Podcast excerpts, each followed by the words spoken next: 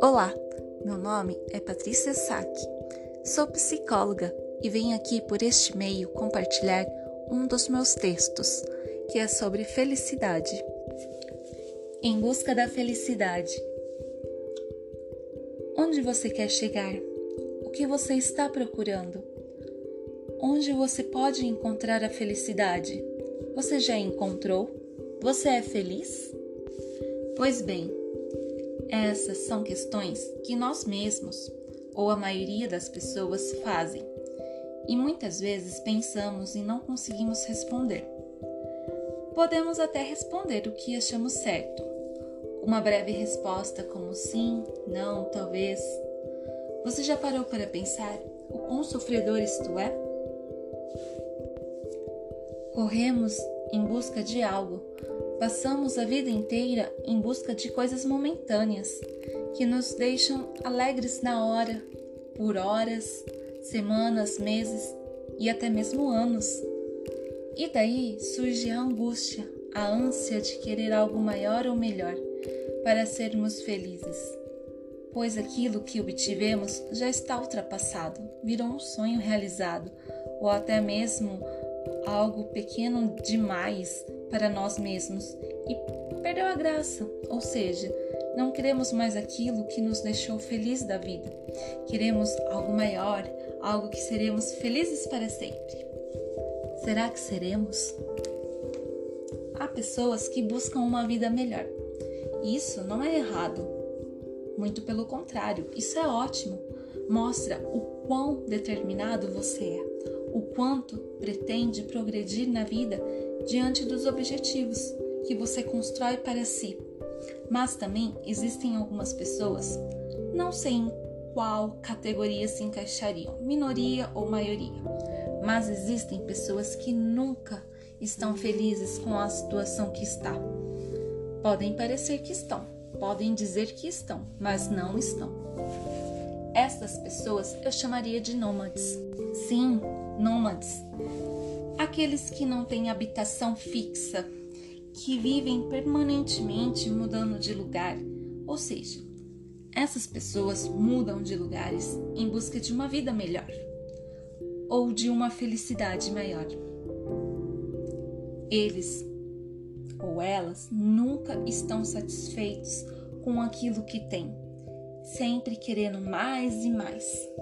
Mas essa busca intensa só mostra que ela está atrás da felicidade, no qual irá se esgotar e ficará entediante, pequena, assim que bater de frente com ela novamente. Vou dar aqui um exemplo. Por exemplo, Maria vive no Japão, quer mudar de vida, tem seu trabalho, aquele trabalho que dá para se sustentar e levar uma vida simples, mas tem. Não tem ensino superior e, diante disso, se coloca como inferior não tem um objetivo, a única coisa que tem em mente são expectativas. O querer mudar de país, porque João disse que sua vida irá melhorar e conta como sua vida está após sair do Japão e ingressar em um outro país. João está na Grécia, tem estudo, trabalho, é solteiro e não tem filhos. Deixou a casa dos pais para encontrar a independência está curtindo um pouco a vida e talvez também esteja procurando a tal felicidade. Mas Maria continua em seu país de origem, em busca de algo melhor. Essa pessoa, que é Maria, continua criando histórias e expectativas de como vai ser caso vá atrás de João, que encontrou a tão sonhada felicidade que Maria também tanto procura.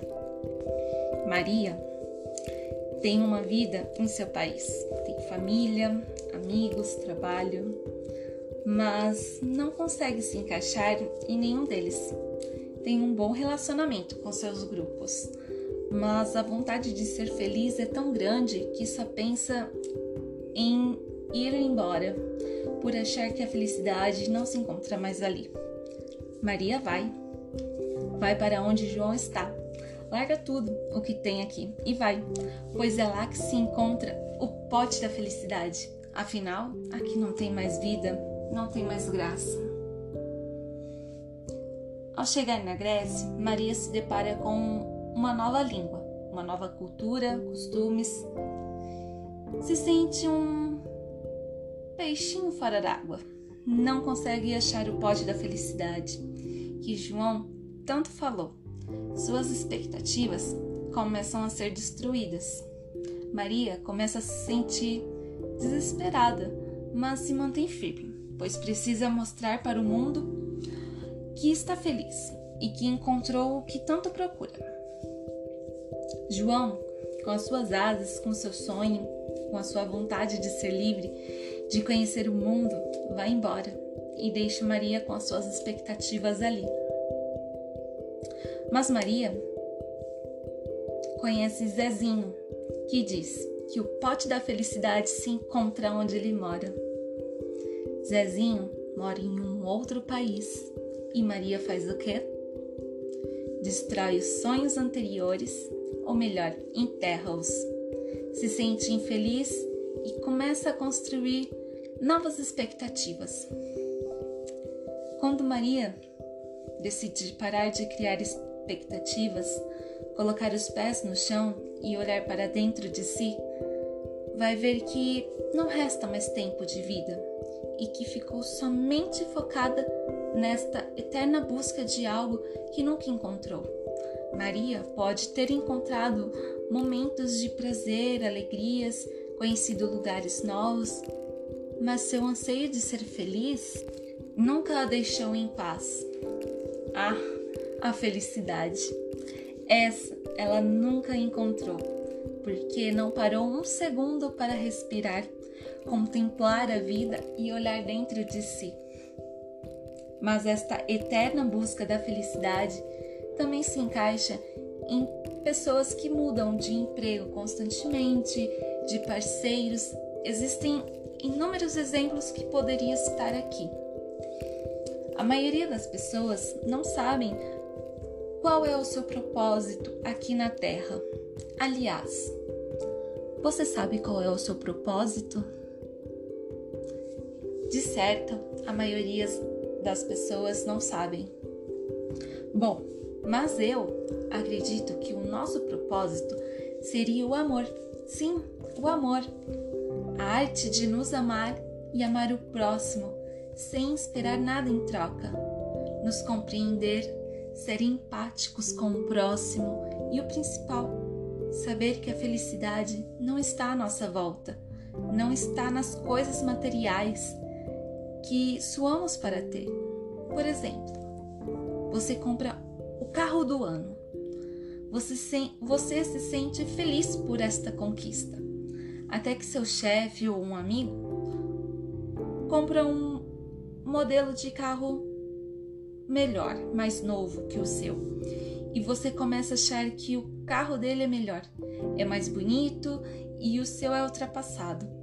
Daí você começa a juntar dinheiro para comprar este novo carro e o próximo que irá sair, talvez.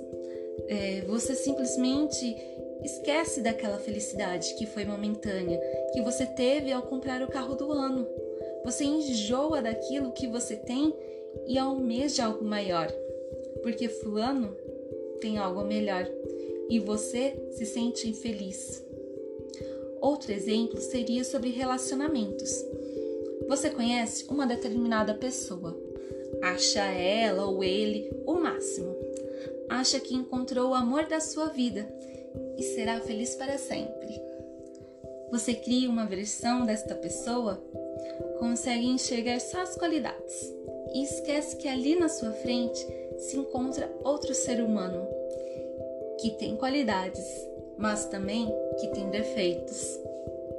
Então você decide namorar, noivar, casar com essa pessoa e o convívio começa a ser maior.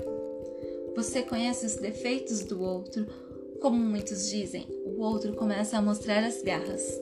Ou melhor, a pessoa que está ali na sua frente está apenas sendo ela ou ele. mas você criou tanta expectativa, você criou uma pessoa que existia apenas na sua imaginação, na sua cabeça. E você começa a se decepcionar, enjoa, não conhece mais aquela pessoa e, e ela se torna uma estranha para você e você começa a ficar cansado deste relacionamento desgastante. E você faz o quê? Procura outros, outras, cria novas expectativas e assim vai. Conseguem perceber que a felicidade não está nas pessoas, coisas ou lugares? Ela está dentro de você. Basta você parar por um momento, relaxar, respirar, organizar-se e olhar para dentro de si, conhecendo melhor você, sabendo que você não precisa se assim se depender de nada e ninguém para ser feliz. Só você pode proporcionar este sentimento. Não é errado sonhar. Viver, mas é importante saber quem somos. Não nos enganar, mentir para nós mesmos, pois sabemos bem onde o pódio da felicidade se encontra. Ele se encontra dentro de nós. Esse texto é de minha autoria, Patrícia Sack.